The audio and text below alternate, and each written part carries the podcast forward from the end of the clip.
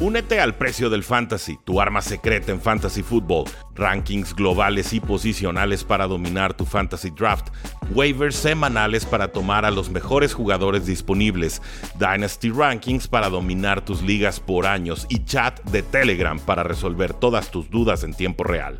Visita stam.store diagonal precio NFL o da clic al link en este episodio para suscribirte.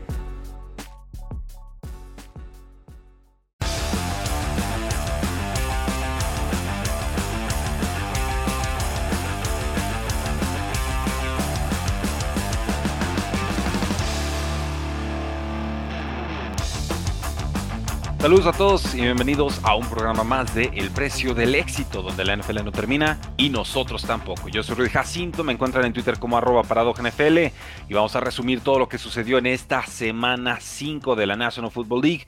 Una semana llena de sorpresas, una semana llena de atrapadas a una mano, una semana eh, que realmente nos da mucho que pensar con el tema de las conmociones. Obviamente está eh, presente el tema a partir de la lesión de Tua Bailoa en semanas anteriores. Ahora, nuevamente, Teddy Bridgewater con los Miami Dolphins es quien sufre esta lesión. Pero creo que es importante mencionar primero que los Giants dieron una enorme sorpresa en Londres y es que le ganaron a los Green Bay Packers 27 a 22. Eh, no doy crédito, no doy crédito realmente a lo que los, los Packers acaban de hacer, la forma en la que acaban de tropezar, la forma en la que no lograron anotar prácticamente puntos en toda la segunda mitad. Y sobre todo todas las lesiones a las que se sobreponen los, los New York Giants. Creo que es heroico, es épico, realmente eh, se va a recordar esta victoria por mucho, mucho tiempo. Y sobre todo este récord de los Giants ahora de cuatro victorias y una derrota, que no me parece que sean tan buenos como este récord, pero eh, ciertamente a los fans de Giants no les va a importar cómo llegaron estas victorias, simplemente las van a celebrar y con toda justicia así tiene eh, que ser. ¿A qué se enfrentaban los Giants? ¿Qué tenían que superar los Giants en este partido? Pues nada más una lesión de tobillo de su quarterback, Daniel Jones.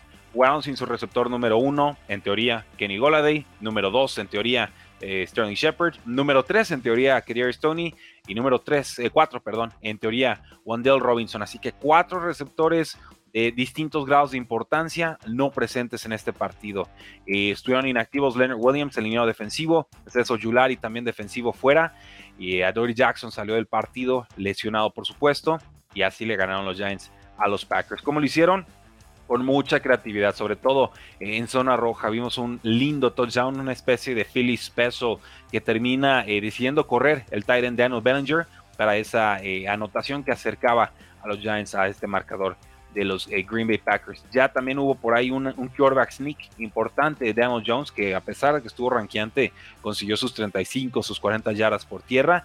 y sacó a Barkley. Realmente lo de, lo de Barkley pues intratable, ¿no? El, clarísimamente el mejor corredor de esta temporada por todas las oportunidades que le, le están dando y realmente por la forma en la que las está eh, aprovechando. Corrió 13 veces para 70 yardas y bueno, pues estas son más de 5 yardas por eh, acarreo. Increíble realmente lo de eh, Barkley que también hizo bastante daño por aire y siempre como le gusta usar a los Giants a Barkley esta temporada con jugadas de Wildcat ahí consiguieron la, el touchdown esa jugada por el lado derecho que le da la ventaja definitiva a los Giants. Era el primer partido de Green Bay Packers en Londres y creo que no lo van a olvidar por mucho, mucho tiempo. También hay que destacar lo que hizo Giants en el costado defensivo del balón. Rodgers solo lanza 76 yardas en la segunda mitad. Eh, capturaron solamente dos veces a Rodgers, pero las dos fueron bastante importantes. Una de Dexter Lawrence en tercer down. Ahí muere una, una serie ofensiva de los Packers en el tercer cuarto. Y la siguiente jugada fue eh, pues bueno, para evitando ahí que Aaron Rodgers pudiera intentar un Ave María. Y con eso la defensiva hizo lo suficiente para sacar este el resultado. Con los Packers, el enorme pecado me parece es que se vuelven muy conservadores, muy conservadores en ataque, muy conservadores en defensa. Y esto es, inusual, conservadores, eh, digo realmente porque en las segundas mitades les han estado remontando, les han estado alcanzando eh, en el marcador. Y me parece que se alejan demasiado del juego terrestre los Packers. Aaron Jones corre muy bien. AJ Dillon también corre muy bien. Son quizás las dos mejores armas ofensivas que tienen los Packers más allá del coreback. ¿Por qué entonces pasan dos veces más de lo que, de lo que corren? No lo, no lo entiendo realmente. Sí, Allen Lazard te ayuda, pero creo que aquí, aquí pecaron de confiado los Packers. Creyeron que por ahí iban a ganar. Y no, definitivamente no fue así. Tanto Aaron Jones como AJ Dillon estuvieron corriendo para más de 5 yardas y aún así se alejaron de ellos. Creo que fue un pecado capital en este partido. Así que bien por los Giants. Creo que Packers tiene que preocuparse. Ya los Patriotas los llevaron a tiempo extra con su Korak número 3. O sea que había advertencia para poder ver un tropiezo de este tipo. Y finalmente los Giants terminan confirmando, me parece, el mal momento que viven los Packers. Un equipo que se distingue por empezar de menos a más las temporadas, pero creo que este menos es muy, muy menos. Realmente estos Packers todavía no tienen forma y yo desconfío muchísimo del coordinador defensivo. Yo eh, desde hace muchos, muchos años realmente no le veo forma a esta defensiva de los Packers. Tienen piezas, pero realmente la unidad como tal no parece funcionar ni poder jamás contener el juego eh, terrestre. PCM dice, hola Rudy, eh, gracias, saludos, saludos, bienvenidos. Eh, Carlos Medina nos dice, saludos, Go Bells, estamos en fuego. Y sí, han estado jugando muy, muy bien. Felicidades por la victoria del día de hoy. Y dice Armando Robledo, estamos grabando esto el domingo por la noche. Parece que Harbaugh ya aprendió a manejar los partidos, pues ya ahora, ¿eh? Bastante tardó, qué bueno que lo aprendió, por lo menos en esta ocasión. Vamos al resto de los resultados. Si tienen cualquier pregunta, dudas o sugerencia, mándenla ahí en los comentarios, lo vamos a estar respondiendo en tiempo real. Y si nos escuchan en podcast ya como grabación, por supuesto, suscríbanse a Cuarto y Gol con Rudy Jacinto. Ahí nos encuentran con todo el análisis diario de la National Football League. Chargers 30, Cleveland 28. Sobreviven los Chargers a varios errores, varias decisiones muy cuestionables del head coach eh, Brandon Staley, incluso Keenan Allen que estuvo inactivo en este partido, el receptor de los Chargers, eh, pegando el grito al cielo en Twitter, ¿no? De qué estamos haciendo, qué demonios está sucediendo. Yo tuiteaba y decía, ahí se viene una charlerada, ¿eh? Realmente iban a encontrar una nueva forma de perder. La decisión más cuestionable de Brandon Staley, por supuesto, jugársela en cuarta y uno en su propia yarda 46, quedando 73 segundos en el reloj y estando arriba por dos puntos. Con todo y muchísima suerte, Chargers saca este resultado. Vimos 173 yardas y un touchdown del corredor Austin Eckler. Mike Williams, ante la ausencia de Keenan Allen, tuvo 10 recepciones para 134 yardas. Enormes partidos de estos dos jugadores. No pudieron detener al corredor Nick Chubb, pero alcanzaron a sacar algunas jugadas importantes a la defensiva, sobre todo detener en el tercer cuarto, un cuarto down que se jugaron los Cleveland Browns, y también una intercepción de Alohi Gilman ahí en la zona de anotación, y con eso enfriaron por completo el partido. No fueron perfectos los Chargers, pero hicieron lo suficiente. Con los Browns, tienen que verse en el espejo, este partido lo tenían realmente en la bolsa, ahí estaba si querían eh, conseguirlo, pero cometieron demasiados, demasiados errores. El más importante, Jacoby Brissett, una intercepción en tercer down, quedan tres minutos en el reloj de juego. Con deshacerse de la pelota hubieran podido eh, conseguir un gol de campo de 27 yardas y con eso conseguir eh, la ventaja en el marcador. Claro, por supuesto, y definitivamente no era ninguna garantía que notara ese gol de campo. Kate York, que estuvo errático en este partido, fallando un intento de 54 yardas y otra eh, jugada previamente a ello. La de 54 yardas era cuando ya quedaban apenas 16 segundos en el reloj. Neil Chubb corrió para 134 yardas y dos touchdowns en 17 acarreos. Por ahí también me parece haber visto un touchdown de Karen Hunt, pero los Browns se quedan con las ganas. Y realmente creo que Browns fue mejor en este partido. Vikings 29, Chicago 22. Denle crédito a Chicago. Me parece que esta segunda mitad fue de lo mejorcito que hemos visto de Justin Fields en la NFL. Ya muy cuestionado, ya muy ninguneado, muy golpeado, sin línea ofensiva, realmente sin receptores de trascendencia. Y ahí estuvo eh, Justin Fields, jugadas grandes y jugadas grandes y jugadas grandes en la segunda mitad iban abajo por 21 puntos, si recuerdo bien.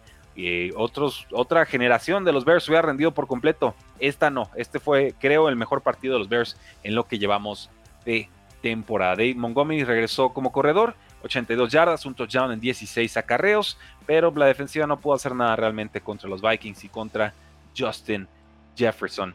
Eh, Kirk Cousins empezó con 17 pases completados consecutivos, un récord de franquicia. Ya después se enfría un poquito la ofensiva, pero consigue un touchdown en un quarterback sneak, un escabulle ahí en la, en la línea ofensiva.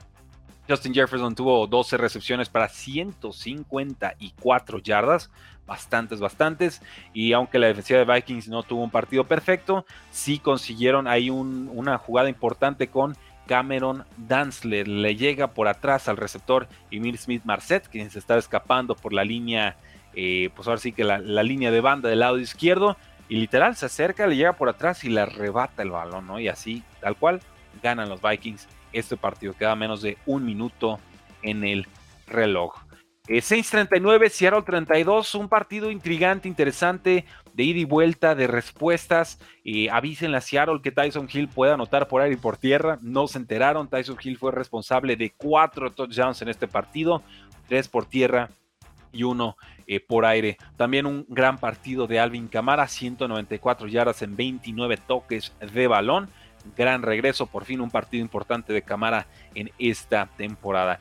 Hubo un touchdown de Chris Olave, el novato sensación, pero salió conmocionado en esa jugada, entonces hay que vigilar su estatus. Jarvis Landry fue inactivo en este partido y Michael Thomas tampoco apareció, lo cual pues también refleja realmente cómo han sufrido los Saints a la ofensiva para generar yardas, para generar touchdowns. Por eso me parece que es importante este, esta victoria, ¿no? Sobre todo porque está Andy Dalton bajo centro y James Winston sigue recuperándose de lesión. Eh, tenemos también que hablar de los Seahawks y de la lesión, parece muy grave de Rashad Penny. Los, los, compañeros están muy preocupados. Seguramente veremos a Kenneth Walker, el novato, como corredor principal de los Seattle Seahawks en lo que resta de partes importantes de esta eh, temporada. No, no pudieron detener a Tyson Hill y realmente ese fue el pecado de los Seattle Seahawks en este eh, partido. Gino Smith haciendo lo suficiente, encontrando sobre todo en jugadas grandes a Tyler Lockett y también a DK Metcalf. Ahí están, son peleoneros, son respondones, pero en esta ocasión no les alcanzó porque la defensiva de Seattle todavía dista mucho de ser una buena unidad. Eh, Tampa Bay 21, Falcons 15, controversial este resultado. Realmente eh, los fans de Falcons pueden estar con toda justicia indignados ante una marcación, una jugada eh, que termina marcándose como pues un golpe excesivo al mariscal de campo, ¿no? roughing the passer que realmente no lo fue. De hecho, Tom Brady cuando se trata de levantar pega una patada y bastante alta, no, le, no, alcanza realmente a tocar al defensivo de Falcons, pero eh, no, había castigo. Realmente es de los roughing the passers más ridículos que hemos visto en nuestras vidas y esa jugada deja entonces sin oportunidades a los Falcons de poder terminar de intentar una remontada. Y verdaderamente preocupante el nivel arbitral, ¿no? El nivel de las cebras. Eh, Jerome Boger, yo lo he criticado desde hace ya como cinco años. Es tan malo su arbitraje como su acento y realmente yo creo que sobra bastante en la NFL. Ya en, la postemporada pasada a él y a, un grupo de, refs se les retiró realmente una eh, mala exhibición, un mal primer partido en playoffs que arbitraron. En fin, yo no sé por qué siguen ahí. Debe haber escasez de, talento, porque para tener a Jerome Boyer ahí pitando partidos, realmente es que no, no hay nada mejor y eso es muy, muy preocupante. Pero bueno, también pidan a los Falcons que despierten los primeros tres cuartos, ¿no?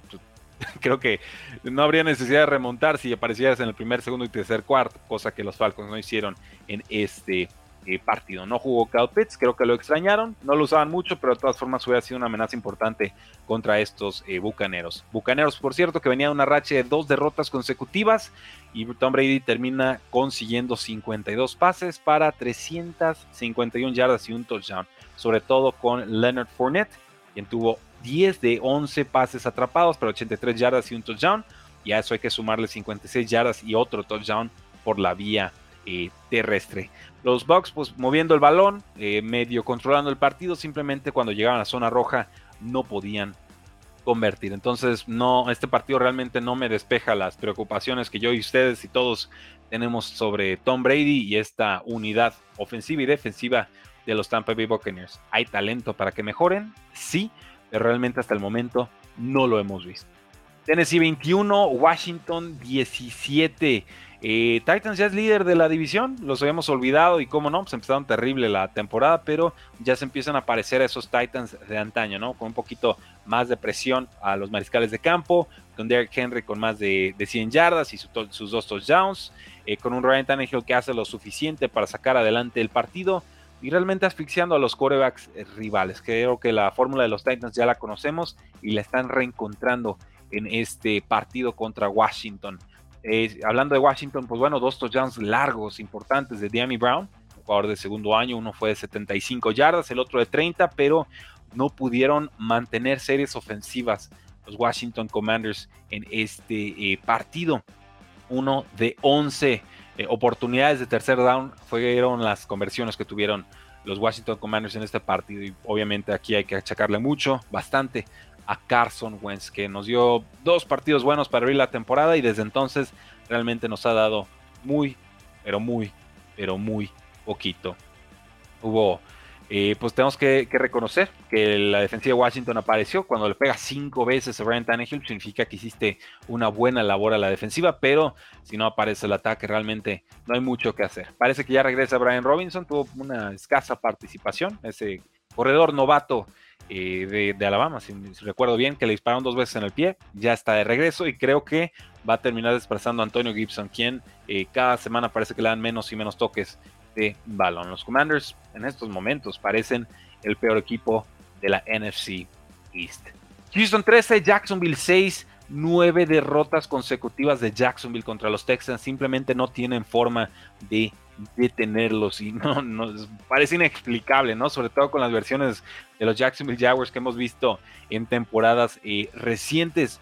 Hubo tres oportunidades de cuarto down para estos Jaguars y las tres veces no lograron convertir. Trevor Lawrence lanza una fea intercepción ahí a mitad del tercer cuarto. Y pues aunque los Jaguars consiguen muchas yardas, realmente no fueron eh, yardas peligrosas, no estuvieron cerca de ganarle a los Texans. Texans que obviamente juega con buena defensiva, que consigue una intercepción con su cornerback novato Derek eh, Stingley y que además ahora sí que recae o pone todo el peso de la ofensiva en su corredor novato Damian Pierce, quien tuvo un gran, gran partido. 26 acarreos, 99 yardas y un touchdown. 27 de ellas en la serie ofensiva final para touchdown del cuarto cuarto de los Houston Texans. Entonces, pues tienen vida los Texans. Realmente una unidad de altibajos. Los Jaguars tres cuartos de lo mismo. Pero la racha se mantiene. Nueve derrotas consecutivas de Jaguars ante Texans. Eh, vamos entonces con, nos, dice Mouse aquí en los comentarios, ¿qué onda Rudy? Que ya duerman a Stafford y a los Rams, como a los perritos y a los caballos. Y bueno, este, en este caso también sería como a las cabras, ¿no? Eh, sí está jugando muy mal Matthew Stafford, lo comentamos en unos minutos, eh, pero no es solamente Matthew Stafford, hay problemas de fondo bastante más significativos. Buffalo 38, Pittsburgh 3, nada funciona en Pittsburgh, no funciona la ofensiva, ni la línea ofensiva, ni los corredores, ni la defensiva, ni el pass rush, ni la secundaria, ni el coordinador ofensivo, nada. Nada está funcionando realmente, ni los equipos especiales funcionan para Steelers en estos eh, momentos. No le pueden poner presión a Josh Allen, le llegaron apenas una vez y ni siquiera fue captura, fue solamente una presión. Eh, me parece que Kenny Pickett juega mejor de lo que indica el resultado y creo que esa sería como eh, el clavo ardiendo al que se pueden aferrar los fans de Steelers en estos momentos, ¿no? Que hay algunas señales de que Kenny Pickett sí pudiera ser ese coreback franquicia, realmente se le ve con más atrevimiento, pero eh, es momento de despedir a Matt Canada, el coordinador ofensivo no hace nada, no hizo nada con, Big Ben, no hizo nada con Mitch Trubisky, no está haciendo nada con Kenny Pickett. Podemos eh, echarle culpa a los corebacks, pero cuando ves la poca creatividad, que están siempre corriendo por el centro de la línea eh, ofensiva a los corredores, que todos son pasecitos cortos, realmente Creo que Matt Canada no ha demostrado nada como para darle más beneficio eh, de la duda. Yo, si fuera fan de Steelers, lo quisiera fuera. Y si fuera Mike Tomlin, eh, también, que de pronto Tomlin peca demasiado eh, de ser demasiado leal a sus jugadores y también a su equipo de coacheo. hay que reconocer el trabajo de George Pickens, el receptor novato, que me parece está ascendiendo ya receptor número uno de Steelers. Tuvo seis recepciones para 83 yardas. Deontay Johnson por ahí pases soltados, ¿no? Un mal que lo ha quejado en temporadas eh, anteriores. Con los Buffalo Bills, 424 eh, yardas aéreas de Josh Allen, un récord de su carrera, ni siquiera terminó con titular el partido. James Cook tuvo un touchdown de 24 yardas por la vía terrestre. Gabriel Davis, tres recepciones, 171 yardas, dos touchdowns.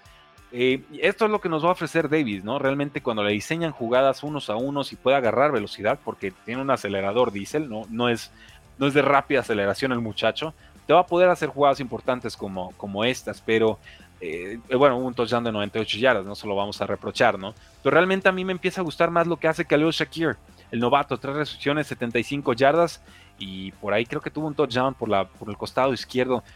me, parece que Khalil Shakir es, es, mucho más técnico, realmente genera separación de formas más intrigantes, más versátiles, más diferenciadas de lo que te ofrece eh, Gabriel Davis. A mí me gustaría que lo fueran integrando cada vez más en la ofensiva.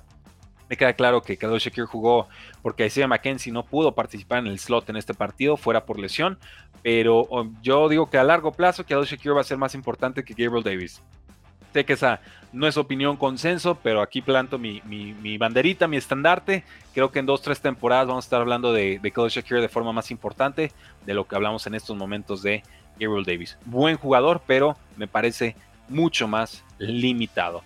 Eh, contienen a Najee Harris, no pudo hacer mucho. Eh, Kerry Lamb también tuvo éxito como novato en defensiva de los Buffalo Bills. Tuvo su primera intercepción en esta eh, temporada. Entonces, completito a gusto. Bien jugado los Buffalo eh, Bills. Saludos desde Nuevo Casas, grandes comentarios atentamente. Eduardo Mirazo nos dicen aquí en los comentarios. Muchas, muchas gracias. Ahorita platicamos del Bills contra Chiefs. Creo que voy a tomar a Bills para ganar ese partido. Creo, creo, creo que voy a tomar a los Bills para ganar ese partido. Veremos. queda mucha semana todavía para estar haciendo predicciones. Jets 40, Miami 17, Zach Wilson, récord de 2 y 0 esta temporada. Felicidades. Eh, Miami con problemas ofensivos, no jugó obviamente Tua Bailoa y no jugó entonces Teddy Bridgewater que salió eh, ahora sí conmocionado en el primer snap del partido, lesión de cabeza, lesión de codo, entonces pues no le podemos reprochar demasiado a los Dolphins, fue coreback sorpresa, ¿no? Tuvo que entrar Skyler Thompson, el pick de séptima ronda, que me gusta bastante, ¿eh? Me gusta bastante Skyler Thompson. Yo lo tomé por pura suerte, lo tomé hace algunos días en una liga de Dynasty Superflex, donde te los quedas en toda su carrera puedes jugar a dos corebacks con tu alineación titular. Y, realmente tengo suficientes expectativas en él. En pretemporada ya lo hizo bastante, bastante bien. Y en este partido tuvo 19 de 33 pases completados, 166 yardas y una intercepción. Ojo con él, ¿eh? lo he presumido antes, es una especie de Dak Prescott estilísticamente hablando. No tuvo toda la producción colegial que hubiéramos querido, pero cuando lo ves jugar realmente ves cualidades de coreback titular en la NFL. Raheem Monster del corredor de los Dolphins, 113 yardas, un touchdown. Eh, pero la defensiva no aparece, ¿no? Se, lastimó el coreback, no toda la defensiva. ¿Cómo permiten 40 puntos a los Jets de Nueva York? Han tenido problemas en defensa los, los Dolphins. Este partido definitivamente no los remedió. Zach Wilson, pues lo dijimos, el récord de, 2 y 0.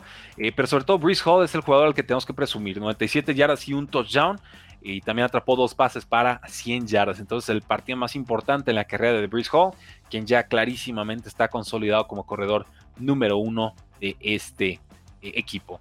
Eh, Patriotas 29, Lions 0. Los de Lions eran el equipo más anotador de esta temporada. Pues no le avisaron a Bill Belichick. Ahora sí que le tiene tomadísima la medida, pero tomadísima la medida a Jared Goff. No, no pudieron sobrevivir en Foxboro. Y las primeras cuatro posiciones de los Lions fueron un cuarto down fallido, un despeje, una intercepción y un fumble regresado para touchdown. No pudieron hacer absolutamente nada al ataque.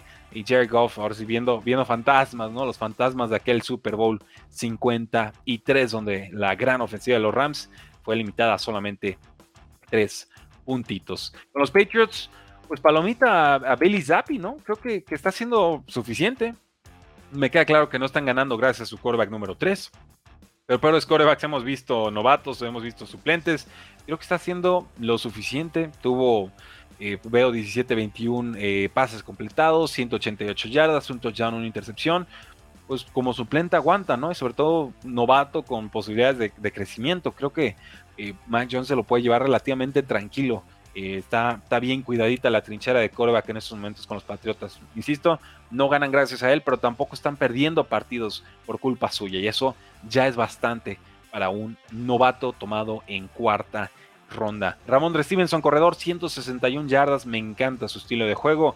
Cal Duggar también tuvo ese regreso de fumble para entonces, eh, viene un calendario muy fácil para los Patriotas, eh, no los descarten. Realmente creo que se acerca un récord ganador para estos Patriots en las próximas semanas. 49ers eh, 37, Carolina 15. Lo más importante de este partido es que debe de costarle ya de una vez por todas la cabeza al head coach Matt Rule, que fue absolutamente superado en todas las líneas de este partido, sobre todo en el aspecto de coacheo. No pudieron hacer nada. Baker Mayfield eh, ya está con una bota médica en uno de sus pies Y bueno, los San Francisco 49ers dominan absolutamente, controlaron las trincheras, le pegan bastantes veces a, Baker Mayfield y compañía, 6 sacks, un pick 6. El tema es que salieron muy lesionados. Le sale cara la victoria a los 49ers. Lesiones de Nick Bosa, de Robbie Gold, el pateador. Emmanuel Mosley, el, jugador defensivo que parece se pierde el resto de la temporada. Y también Jimmy Ward se perdió varios snaps de este encuentro. Parece que los 49ers son el mejor equipo de la NFC West, pero ojo con esas lesiones. Vamos con Dallas 22, Rams 10. Yo no sé ustedes, yo vi a Dallas eh, underdog por 5 puntos. Yo tomé a Dallas para ganar el partido sin los puntos. ¿eh? O sea, realmente creo que la defensiva de Dallas es bastante asfixiante. Creo que Dan Quinn se está ganando su oportunidad de ganarse otro eh, puesto de head coach. La, defensiva realmente está crecidísima, las trincheras están peligrosísimas. Cooper Rush no hizo demasiado, 10 de 16 pases completados, 102 yardas, un touchdown ofensivo, pero con esta defensa te alcanza para bastantito. Dorrance Armstrong tuvo un strip sack sobre Matthew Stafford, también le bloquearon un despeje en los primeros dos drives a los Rams. Entonces, con eso, un coreback que no te pierda el partido, gran defensiva, eh, juego terrestre puntual. Con eso está ganando Dallas y ahora va contra las Águilas de Filadelfia en semana 6. Eh. Ojo con ese duelazo. Y con los Rams, ahora sí, hablemos de, los Rams, ¿no? Nos decía Mao Sosa. Sí, Matthew Stafford está mal. Sí, lo advertimos desde pretemporada. No, no comprábamos que la lesión de codo no iba a tener impacto en su rendimiento de juego, por más que Sean McVay lo quisiera presumir y platicar así. Pero realmente también estamos viendo que la línea ofensiva no le compra tiempo a Matthew Stafford. Hay jugadas en las que le llegan al mismo tiempo dos pass rushers al pobre Stafford, ¿no? Que está buscando algo que no se llame Cooper Cup, eh, Cooper, sí, Cooper Cup, eh, que está con doble o hasta triple marca, ¿no? Y ya saben que Cooper Cup va siempre por default correr hacia el centro, entonces pues, le llega todavía más defensivos. Tienen que buscar a jugadores como Tyler Higby, ¿no? pasecito de 5 o 6 yardas, gracias. No, se agarra el balón y al piso. Eh, ben que de pronto ni siquiera es receptor abierto, es más bien fullback, ¿no? Lo usan como bloqueador y lo hace bien. Pero Skoronek es una séptima ronda del 2021, ¿no? Se tomaron a muchos jugadores antes que él para ese rol de receptor número 3 de este equipo. Allen Robinson, eh, obviamente el número 2 no aparece, no hay química con Stafford, parece, eh, por momentos parece acabado. Allen Robinson no genera separación. Odell Beckham Jr. ya no está en el equipo. Tutu Atwell, un jugador diminuto de segunda ronda tomado el año pasado, no se ha ganado snaps. Eh, Ivan Jefferson, que sería en teoría la amenaza profunda de este equipo, ni siquiera ha jugado en la temporada por lesión. Entonces, eh, hay, muchos problemas, ¿no? no hay variantes ofensivas, el juego terrestre no existe, la, línea ofensiva no compra tiempo y le falta profundidad y talento a este roster. Sorprende decirlo de los Rams, pero les falta talento. Olvídense de lo que fue el Super Bowl. Este equipo es otra cosa y este, otra cosa bastante, bastante eh, peor. En fin, esos son mis comentarios al respecto de los Ángeles Rams que tienen que verse en el espejo y reflexionar bastante. Nos dice Guadalupe González, buenas noches Rudy, ¿qué onda con mis Cardinals? El gol de campo fallado me dolió y cuándo veremos de nuevo a Hopkins. Hopkins está fuera por seis partidos, eh, suspensión, consumo de sustancias indebidas, así que ya no tarda. Semana 7, no sé si los Cardinals tengan semana de descanso en la 7, pero eh, ya, ya no tarda de Andre Hopkins. Hay que ver si todavía tiene el nivel de antaño, pero eh, sí va a ser, yo creo, importante nuevamente en esta ofensiva. Filadelfia sobrevive. Filadelfia ha ganado bien los partidos esta temporada. Este juego más bien me parece que corre con algo de, suerte, ¿no? Algo de, fortuna porque Carl Murray no gestiona bien el final de, este partido. La ofensiva de Arizona eh, tenía Filadelfia contra las cuerdas, segundo y 10. Los Eagles en la yarda, bueno, están en la yarda 34. Los Eagles quedan 36 segundos en el reloj. Se escapa Murray, necesitaba 9 yardas. y bueno, más de tuvo 9 yardas, se queda cortito de la, de la conversión ahí para mover las cadenas. Y luego que se queda una yardita, ¿no? Azota el balón, era tercera y una, azota el balón. Y era un partido que iba 20 a 17. Tercer down, tercera y una, azotas el balón. Pues, ¿qué te queda? Gol de campo, ¿no? Ya no puedes intentar un acarreo. Era para que intentaran correr y si no conseguían, entonces, pues que entrara la unidad de, gol de campo rápido intentaran la patada, ¿no? Y la tragedia. Mata Mendola, que ya lo, ha hecho en esta campaña anteriormente. Falla la patada de 43 yardas con 22 segundos en el reloj. Ya eh, Mata Mendola estuvo con los Jets esta campaña, ¿no? Y también les costó un partido. Entonces, pues bueno, no, no debe haber sorpresa aquí para los Arizona Cardinals. Creo que podían ganar el partido. Sí, estuvieron abajo 14 a 0, pero realmente iban con ímpetu suficiente para remontar el encuentro. No sé cómo le hizo Filadelfia, pero están con récord de 5 y 0. Único equipo invicto de la NFL. Eh, ¿Qué les digo de los Cardinals? Pues, algunos otros apuntes aquí en mis notas. No, realmente creo que con eso estamos bien, ¿no? Están corriendo para casi 6 yardas por, o más bien jugando para casi 6 yardas por snap los Cardinals y no, no les alcanza para ganar en este partido. Y por supuesto tenemos que hablar del el Sunday Night eh, Football. Baltimore 19, Cincinnati 17. Los Bengals tenían el partido, la defensa no pudo detener a los Baltimore Ravens.